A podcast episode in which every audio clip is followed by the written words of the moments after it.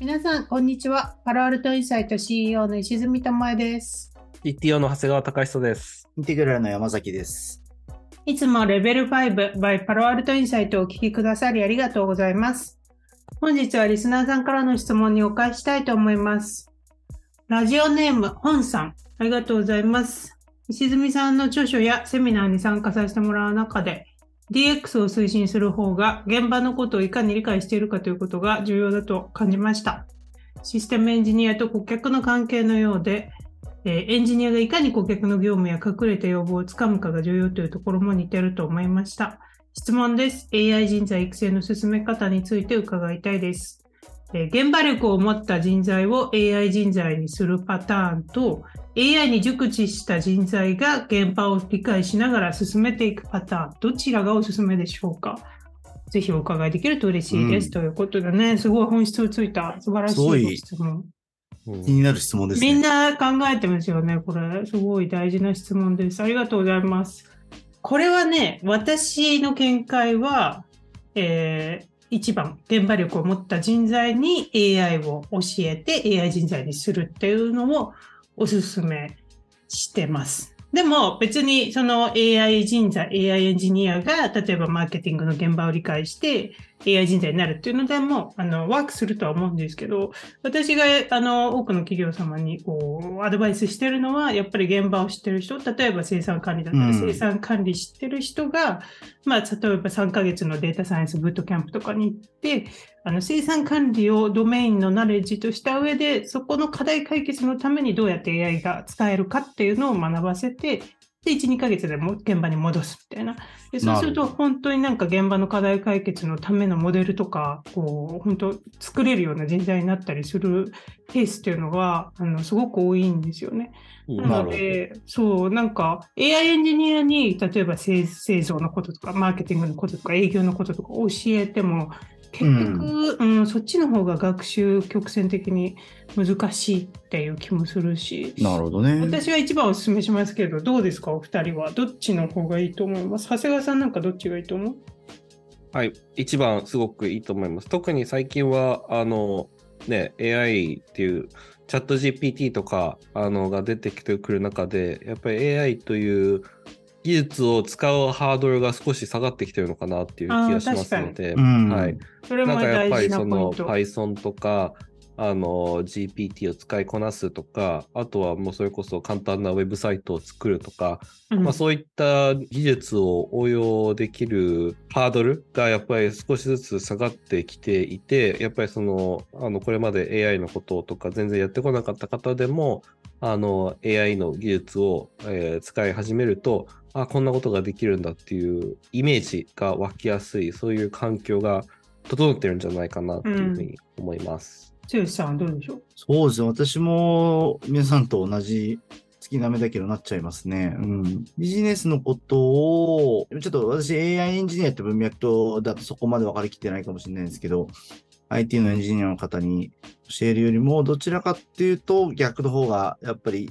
うん、ラーニングカーブ早いっていう質問さんの意見、結構賛成な気がしていて、そう。あと、なんか、なんていうんだろう、相乗効果とか波及効果的にも、一人の、例えば生産管理のプロを、なんか2ヶ月データサイエンスキャンプに入れて、生産現場に戻したときに、その人が他の生産のスタッフに対して及ぼす影響って、すごいやっぱ01のか価値があると思うんですよね。なるほどね。そう。んで、はすごい。波及効果を見やすいってことそうです、そうです。なるほど。うんそれがやっぱり会社の、まあ、組織を管理する、デザインをする立場としては、やっぱり期待したい副次的効果、DX としては。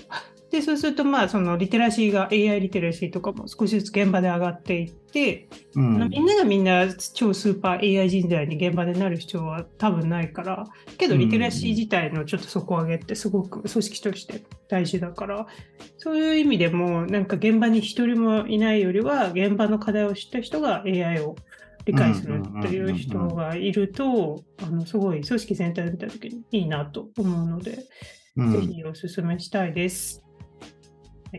逆にそうなると、ちょ、ちょっとあれだ、ちょっと一瞬、派生的に聞いてみたいなと思ったのが、そのもともとエンジニアとか AI 寄りだった人っていうのが、まあ自分はその AI とか、その、えー、まあ DX でもいいかもしれないけど、そういうものを使ってビジネスをイノイノベーションを起こしたいとかって思ったときにど、どういうことをの個人としてはしたらいいんだろうね。ああ、それはすごいいい質問ですよね。私もあの AI ビジネスデザイン基礎っていう授業を教えていて、それがなんかあの AI をビジネスの文脈で理解するみたいな授業で、結構その SE の方とか、エンジニアだけどビジネスの文脈でじゃあどうこれを価値に転換するかみたいなところとかデジタルオペレーティングモデルのことを学びたいみたいな人が受講することあって AI をドメインにした時になんかもう一個軸足を作る必要があると思うんですよね。マーケティングなのか、まあ、業界の軸足なのか医療とか金融とか。またはやっぱりそのそれを売りに AI の会社であのクライアントワークとかそういうことができるような人材になっていくか、プロマネーとか、うんうんうんうん、そういう感じ。それは確かにわかりますね。そう 結構多いですよ、そういう人。うん、AI のベンダーのセレクションとかなんかするときに、やっぱりなんだかんだ言って、その、なんだろう、担その業界そのやってる業界とか、まあその、なんだろう、こう工場だったりとか、まあその、なんだろうね、製造業だったりとか、まあもしくは小売りなのか、マーケティングとか、まあなんかやっぱその分野でのね、あの実績があるかとか、経験がある人が豊富にいるかとか、うん、なんかどうしてもそっちを見ちゃうので、やっぱりそういう意味だと、ど、どっかに強いっていうのをなんか作っていくっていうのを、ちょっと意図的にやった方がいいんでしょうね。いや、本当にそう思いますね。うん、なんかもうプロマネできますとかだけだと、本当チャット GPT 時代、なかなか付加価値が伝えにくくなると思うんですよ、今後、数年後。うんなんで、やっぱ本当業界の知識なのか、職種の知識なのか、何かの、そうそう、深掘りの経験って大事だなと思います。ということで、本日もどうぞよろしくお願いいたします。この放送は国際資格の専門校アビタスのスポンサーでお送りいたします。アビタスはアメリカの公認会計士資格 USCPA やアメリカの MBA 学位などの取得をサポートしています。創業26年 USCPA 合格者は累計5000名に達しました。世界に通用する資格や学位を通じてなりたい自分への一歩を踏み出してはいかがでしょうか。あなたのキャリアに新しい視点を。国際資格の専門校アビタス。今週のホットニュース。はい、今週も今注目すべきニュースをピックアップして議論をしていきたいと思います。では、まずこちらのニュースから。米ベンチャーキャピタルの巨人、セコイア、北京との緊張の中、中国事業を分割へ。はい。ベンチャーキャピタルといえばセコイアキャピタルでしょう。ことまあね、セコイアといえば長谷川さん、どこ、グーグルに投資してたので一躍有名になったのかね、当時。一番アメリカでセコイアがこのセコイアで、そうですね、グーグル、アップルもそうじゃなかったか。うん。うん。かなり初期のテックが。もう初期の、そうです、そうです。そこ。やってた、やってたっていうので、なんか、世界的に一番有名なベンチャーキャピタルって言ったら、なんとなく、もうセコイア、ね、セコイアっていう感じがしますよね。はいこのベンチャーキャピタル最大手セコイアなんですけれども、北京との地政学的な緊張が高まる中、中国ビジネスを分離、独立したパートナーシップとして運営する計画を発表しました。でもちろんね、拠点、本拠点としてはシリコンバレーにあるんですけれども、中国でもね、実はすごく大きなこの投資事業を行っているので、今までは1個の事業としてやっていたんですけど、まあ、政治的なリスクとかをいろいろと鑑みて、えー、分けたということで、まあ、これだけ見ると、なんか普通に事業を分けただけじゃんっていう組織再編の話みたいな思うんですけど、これ結構大きくアメリカでも取り上げられたりしていて、で、まあ、セコイアがこういうことやると結構他の BC とかにも影響があるんじゃないかっていうことで、うん、非常に興味深い話だなということで取り上げようというふうに思ってます。セコイアはアメリカではもちろんまあ古い例で言うと Google、Apple、Airbnb とか、まあ世界的に成功した米国企業への早期投資で知られているんですけれども、中国ではどういうところに投資してるかっていうと、食品配達会社のメイトワン、電子商取引マーケットプレイスのピンドゥオドゥオ、TikTok の親会社であるバイトダンスなどに対して大量投資。まあ、ここら辺超大手ですよね。北京の影響力について米国議会との厳しい監視の中、そして中国の経済不確実性、地政学的な緊張の中、いろいろと考えて、まあでも結局投資をやめるっていう決断にはならずに分けるというふうになったんですけど、剛さん、この分けたことっていうのはどういう意味を持つんですかね、このセコイアにとっては。中国で何かをしていると、アメリカ側でいろいろビジネスに支障が出ちゃうとか、まあ、例えばその、今回の件でそれはダイレクトに影響してるっていうかどうかわかんないですけど、その中国で補助金とか補助なんかを受けちゃうと、アメリカ側で補助金とかなんか優遇が受けられないみたいな話とか。まあそういう話とか、あとはまあ、中国で何かをしてるとシンプルにアメリカ側での優遇と補助を受けられないとか、なんかそういう話は、あの、まあ例えばその半導体の話とか、そういうのも出てきていますし、まあそれがどんどんその広がってきてるっていうんですかね。で、それで抽象化すると、まあまさに中国で何かをお何かっていうのは、そのもちろん度合いが変わ、あの今どんどん変わってきてるっていう感じなんですけど、えー何かをしてると本国で何かを得られなくなるみたいな、そういうことが起き始めてしまってるので、まあ今回こういうふうに分けるってことをしたんじゃないのかなっていうのが一番あるところですよね。ううんんうーんじゃあもう一切情報も共有しないってことですかね、中国より。あーあー、でもそれはすごい重要なポイントだと思いますね。あの、情報っていうのも今の要素の中に多分入っていて、うん。まあ、中国でね、あの、法律が変わって、あの、まあ、中国人だったら、どこ、世界のどこの国にいても中国のために、まあ、共産党のために、を尽くさねばいけないみたいな法律が、まあ、できたので、うん。まあ、ある種、ね、情報が共有されてしまっている状態、例えば米国側の情報が、セコイアの中国の方に共有できる状態になっている場合、セコイアの中国の方っていうのは、中国政府からの要請があったら、その情報を渡さなきゃいけない。にも追っちゃってる状況になってるので、そうするとね、あの、わ渡さなかったその中国の現地の人とか、セコイアキャピタルの中国の人っていうのはね、もう罰せられてしまうっていうね、うん問題があるので、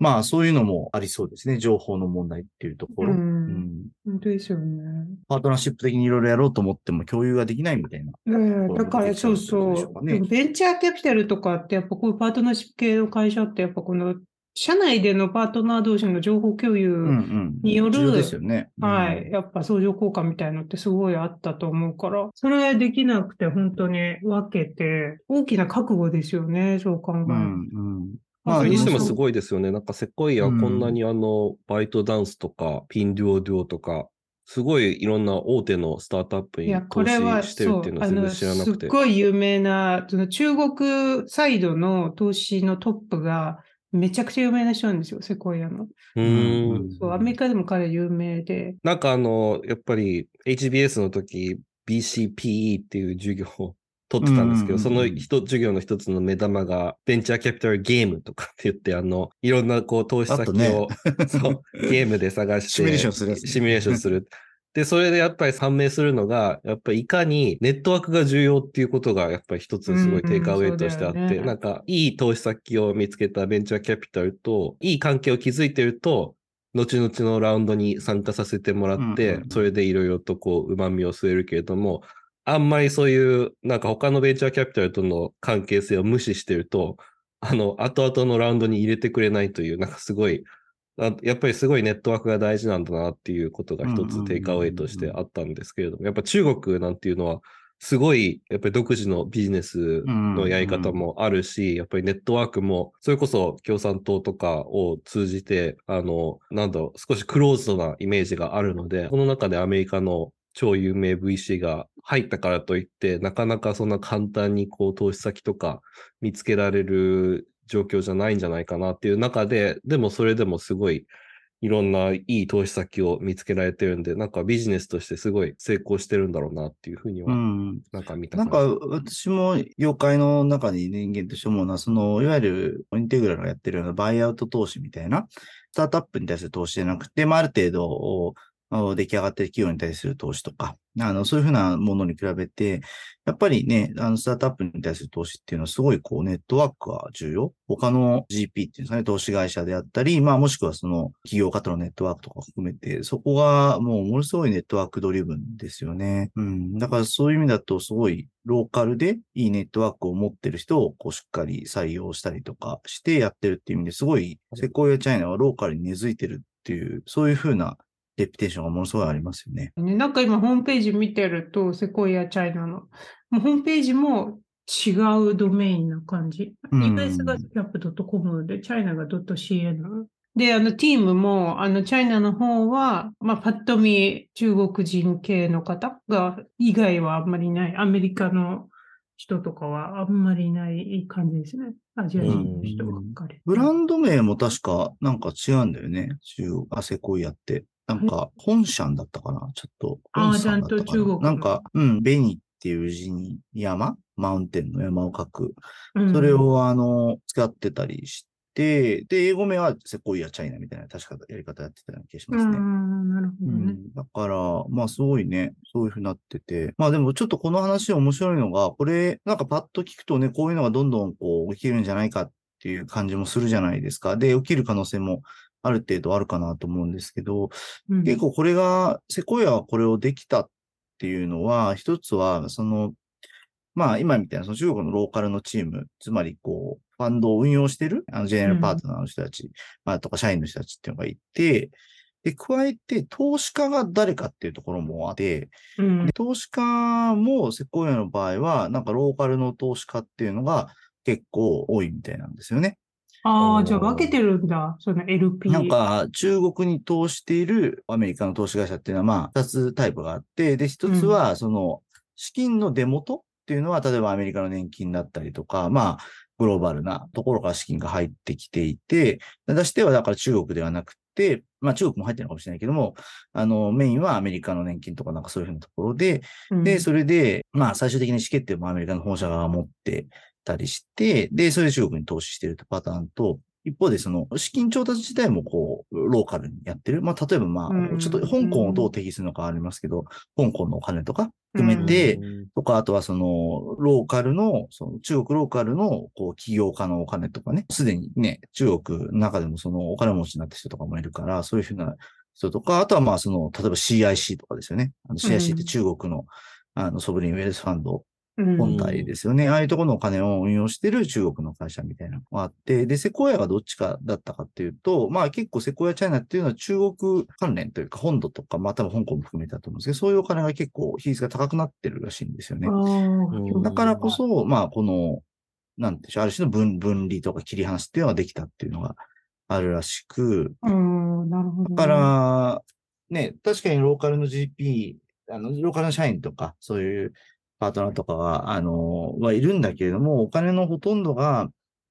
なんかその、アメリカの年金とかね、なんか欧州の年金とかだったら、ちょっと、なんだろう、分離はできない分離の意味がない。うん。そうですよねだ。だからお金、次のお金が集まらなくなっちゃう要素がより強まるばっかりっていう感じなんかその、例えば、ね、米系のファームの中国支社だから入れてるんだよっていうアメリカの年金の人も絶対いるわけじゃないですか。うんうん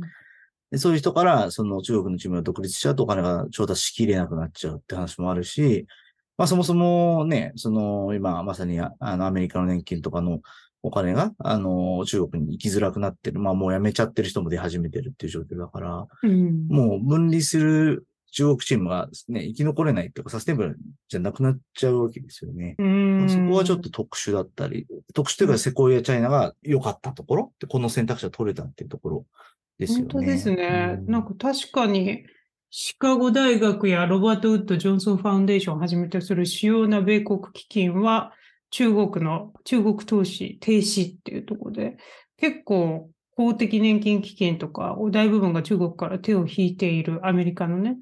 中で、だから中国側のその投資家サイドというかマーケットサイドも、こういう動きを歓迎している可能性はありますよね。そうすると。まああんまりアメリカの投資家が来なくなる可能性がある中で、セコイアみたいに大きな、まあ、トラックレコードがある人たちが中国でものすごいローカライズにオペレーション回して投資をしてくれると。ちょっとした安心感みたいのはあるかもしれないね。うん。ただ、その中国でのね、その投資っていうのが、その成長投資とかね、スタートアップの投資とか含めて伸びてきた一つの理由っていうのは、欧米のね、年金が、とかが、あの、お金を結構ガツンと出していたことで、かなりすごい勢いで成長していったわけなんだよね、マーケットがね。うん日本とかに比べても、なんだ、中国における投資とか、中国における投資会社とかっていうのは結構成長率がすごい全然違うんですよ。うんで、そこのドライバーって何かっていうと、欧米の年金がやっぱ中国に結構入れてたからっていうのがあるんですよね。そこを本当にローカルとかね、香港のお金で埋め切れるかっていうと、多分ね埋められないので、結局じゃあシュリンクし、まあ、ちょっとち小粒な感じでやっていくのか、なんかどどどうするんでしょうね。上場先とかも考えなきゃそいうけないそう。だろうしあとは、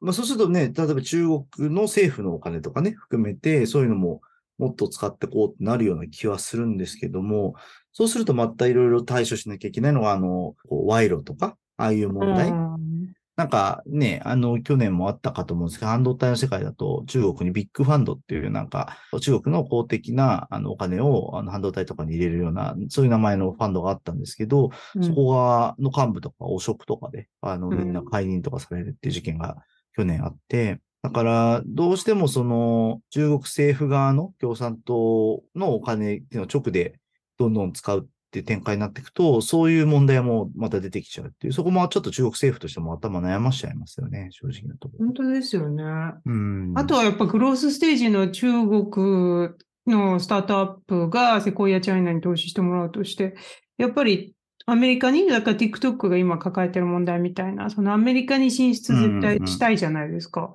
そこで、まあ、ピンドードゥとかもアメリカで頑張ってるけど、やっぱそこでまたね、利益相反っていうわけじゃないにしても、せっかく分社化分けて、もう全部情報も金の流れもデータも全部分けたのに、最後やっぱりどうすんのっていうところでぶつかっちゃうっていう課題もあるから、まあ、TikTok なんか本当まさしく今そこでうんストラグルしてるイメージあるけど、アーリーステージとかにとってはありがたいのかもしれないですけどね、こういうモデルって。うんうんうんグロースとかだとどうするんだろうっていうのは気になります。ね。まあ今のね、話ってすごい、お金の話もビジネスとしても本質的で、その中国を認める経済圏っていうのがどこなのかみたいな話うんで、うんアメリカは明確にちょっとノーっていう感じになりつつある中で、じゃあその、まあ日本はどうなんだろうとか、まあ欧州はどうなんだろうとか、はたまたま中、お金って意味だとやっぱ中東とかも結構でかいから、ね。中東はどうなんだろうとか、なんかそういうところがやっぱりクエスチョンとして出てきて、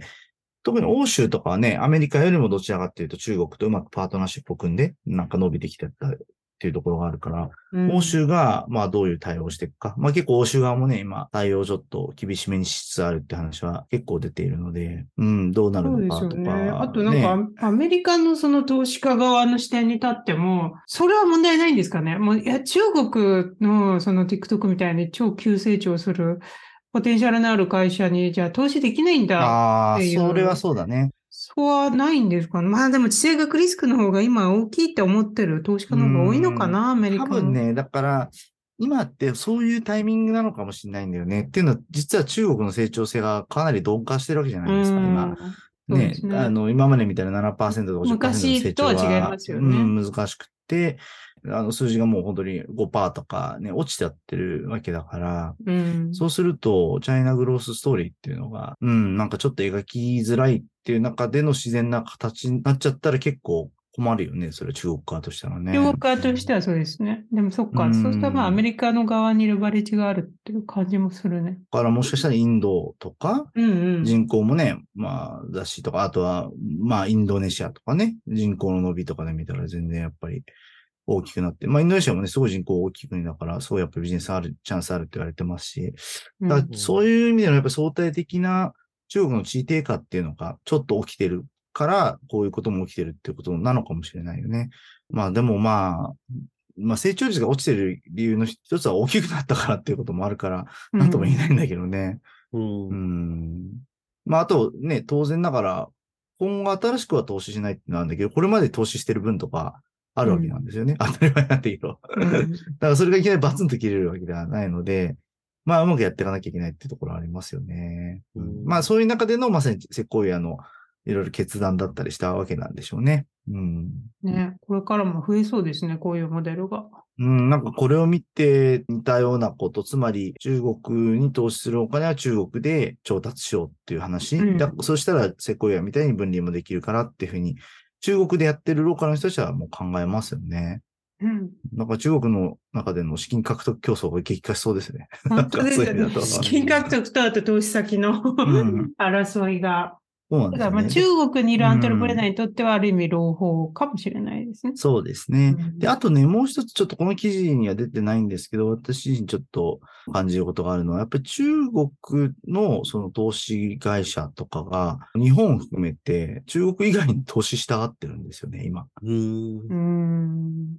結構そういうのがあって、例えばその日本企業に投資をして、で、日本企業を中国で成長させることが自分たちはできるよって言って、その日本企業に投資したがってたりするとか、なんかそういう話が今実は起きてたりして、これはあの、業界一般的な話としてね。で、じゃあそのお金ってどっから出てるのっていうと、実は中国以外から出てきたりする、してるケースもあるんですよ。だから、繋がってるんですね。うん、なんか生き方、どういうふうに生きていくかって考える中で中国の投資をしている人たちが、だから中国以外に投資して、中国以外の資金でやって、ただビジネス的な成長は中国で求めるとかね。うんで、そのビジネスっていうのは、例えば地政学的なリスクが少なめなビジネスとかね、小売業とか、なんかそういうふうなものだったら、そんなにあんまりセンシティブじゃないじゃないですか。例えばコスメとかだったりとかね、例えば。わかんないけど、日本で成功しているコスメとかを中国に持ってって、ビジネス的には成長させる。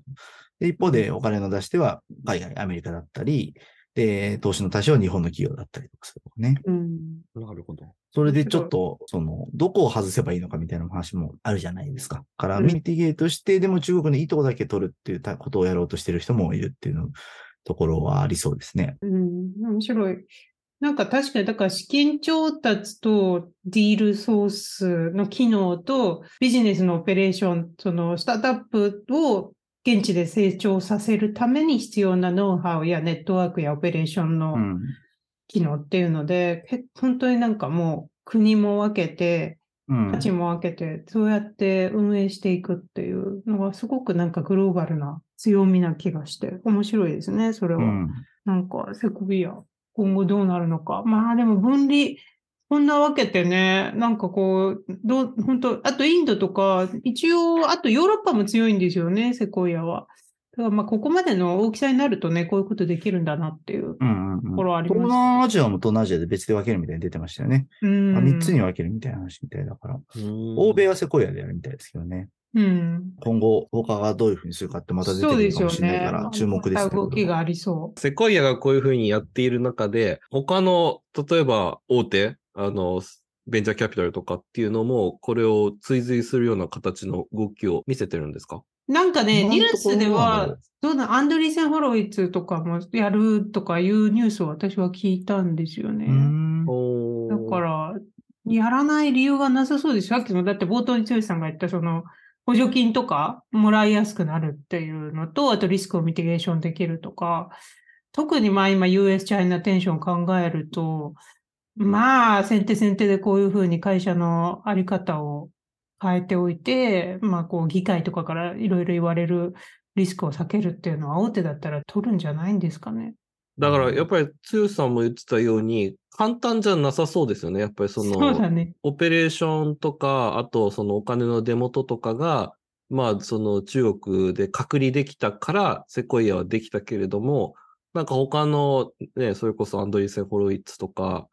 えーわからないですけれども、そういったような大手のあのアクセルとか、うん。まあそういうベンチャーキャピタルが同じような形式を取ってるのかもわからないし、まあそもそもそもセコイアほど中国ビジネスが成功しているかもわからないので、まあ、そこら辺はもしかしたらそこまで問題じゃないのかもしれないですけど、セコイアだけなのか、やっぱりこれからも他のベンチャーキャピタル、アメリカベースのベンチャーキャピタルが中国の投資をどういうふうに見ていくのかっていうのは、ちょっと興味あるなと思いましたので、これからも見ていきたいなと思います。今週のおすすめコンテンツ。今週のおすすめコンテンツは私がエンタメ系をおすすめしたいんですけど、ネットフリックスでちょうど先週とか、本当つい最近出た日本のドラマで一気見しちゃった、すごい久しぶりにすごい面白かったドラマが、え離婚しようよっていうドラマがあって、これ本当面白い。本当に涙が出るほど笑った。えー主演が松坂桃李と中里依紗さんということで、なんかこの松坂桃李が演じるのが、なんか三世議員、新人議員。で、奥さんの中里依紗さんが演じる奥さんが、えっと、黒沢結衣っていう、なんか国民的女優の役で、あ 本当にくだらない、くだらないシーンがすっごい多いんですけど、めちゃくちゃ面白かったですね。一気に見てあったんで。あで、なんか選挙がね、一応テーマになってるので、愛媛の議員の役なんですよ。愛媛で選挙をする中で、で、奥さんの女優でも、もう別別れるっていうところから始まっていくんですけど、すごくコメディで、あの、明こるい。れ、あれなんだ、ネットフリックスじゃないと見られないってやつ？ネットフリックスじゃい。ないとオリジナルですね。へえ。でもなんか。TBS が制作してるって書いてあるね。本当ですね。なんで、でもネットフリックスじゃないと見られない。いや、でもなんかそういうことになってきてるわけ。そういうことになってきてるんでしょうか。ねまさにアメリカとかで起きてることが。だってアメリカのネットフリックスで。でも見れるもん、これ。今、リアルタイム同時で。なるほどうね。ん。うんだから全世界配信。すごい面白かった。TBS 的には TBS でなんで流さないのって話だよね。本当ですよね。制作、著うん作、著著作 TBS って書いてありますね。へえ。うん、こういう形が増えるんじゃないかな。この間もあの有名な映画監督、日本のネットフリックスと5年契約したみたいなニュースうんうんうんうんま。したし。なんかすごいこれは、そういう、ちょっとなんかおすすめコンテンツなのにそういう切り口で聞いちゃっ話しちゃって申し訳ないけど、気になりますね。そういうのが増えてきてる。つまりテレビ局の、ね、テレビ局のビジネスモデル変わるってことですよね。ね自分たちでね、局で移して広告料取るんじゃなくて、コンテンツ提供会社的に動いてるってことなのかな？うん、ね。なんか、面白い。もうだから配信とかはネットフリックスに任せてうんうんやるっていうところで。だからお金ですよね。きっとネットフリックスが買ってるんじゃないですか。ね買ってるんだろうね TBS すごいから。それが自分たちで流して広告料、うん。得るよりも全然メイクセンスする額がって。ことなんだろう出てるいや、ね。ネットフリックスそんな高く買うかな。なんかね、お金以外にわかんないあもちろん買ってるとは思う、多う分。ん。買ってんのかなあとはあれわかんなんかストリ、ーミングでお金払ってんのか。どう内容的にもなんかちょっと踏み込んだ内容とか、ちょっとこれ地上波だと流せないよねって内容あるの？うんうんあります、あります。なんか、やっぱりあの、うんそういう地上波だといろいろスポンサーのあれとかがありそうなやつとかも結構面白くあの描けたりするので。なるほどうね。んそれがまあだからそういうコンテンツの縛りがなくなるんだ。うん。だそからもともと程、ね、そういう制約がない中で、コンテンツを作っていたテレビ局のね、制作の人たちが、自分たち自局じゃできないから、じゃあ、そういうのはネットフリックスとか他でやろうと。で、そこでちゃんとお金取ろうってなってるのかもしれないね。そこで面白いものを作る力があるわけだもんね。なるほど。でもなんかクリエイターがネットフリックス側に行っちゃうと、やっぱドラマって、まあ役者さんもめちゃくちゃ大事だけど、やっぱ脚本家がやっぱ本当大事だと思うんですよ。オリジナルコンテンツに関して言うと。うんうんまあ、アメリカなんかはそうなんですよね。特にもう脚本家が全てだから、やっぱこの脚本家がこっち側につくと、まあ難しそうですよね。まあこの日本はね、うん今どうなってるのかわかんないですけど、でも日本もやっぱり有名な監督が作った、監督とか脚本家が作った作品ってやっぱり売れるから、傾向として。なんでねう、んやっぱこう、クリエイターたちがどう動くかっていうのは気になりますね。そうだね。確かに、エグゼクティブプロデューサーの方は、ネットフリックスの方みたいだから、なんかどんどんそういうキーマンがね、ネットフリックス側に移っちゃうと、それはそれでやっぱりテレビ局としてはリスクだよね。ねえ、そんな優秀な人材がね、うんエグゼクティブプロデューサー、日本の方みたいですけどね、そうですね。佐藤な直美さんとかね。いや、なんかこれまたビジネスケケースとして今度取り上げましょうかね。そうですね。うん、面白い。内容があの本当にゲラゲラ笑える明るいあの話だったのでおすすめです。さて、早いものでお時間がやってきてしまいました。この番組レベル5 by パラアルトインサイトは毎週木曜の朝に公開します。音声を聞いてくださった方は、ラジオネームでのご連絡を受け付けておりますので、お気軽にご連絡ください。キャリア就職、転職、留学相談など、プライベートな内容から、このニュースをどのように見ている世界で見られているこれについてよくわからないので解説してほしいといった具体的な相談まで何でも結構ですので概要欄にあるご意見箱や Twitter の DM までお気軽にご連絡くださいまたこの番組がいいと思ったら5つ星レーティングやこのポッドキャスト面白いよと身近な方にお勧めしていただけると大変励みになりますそれではまた来週お会いしましょうありがとうございましたありがとうございました。ありがとうございました。リエックスュータントになる It's the norm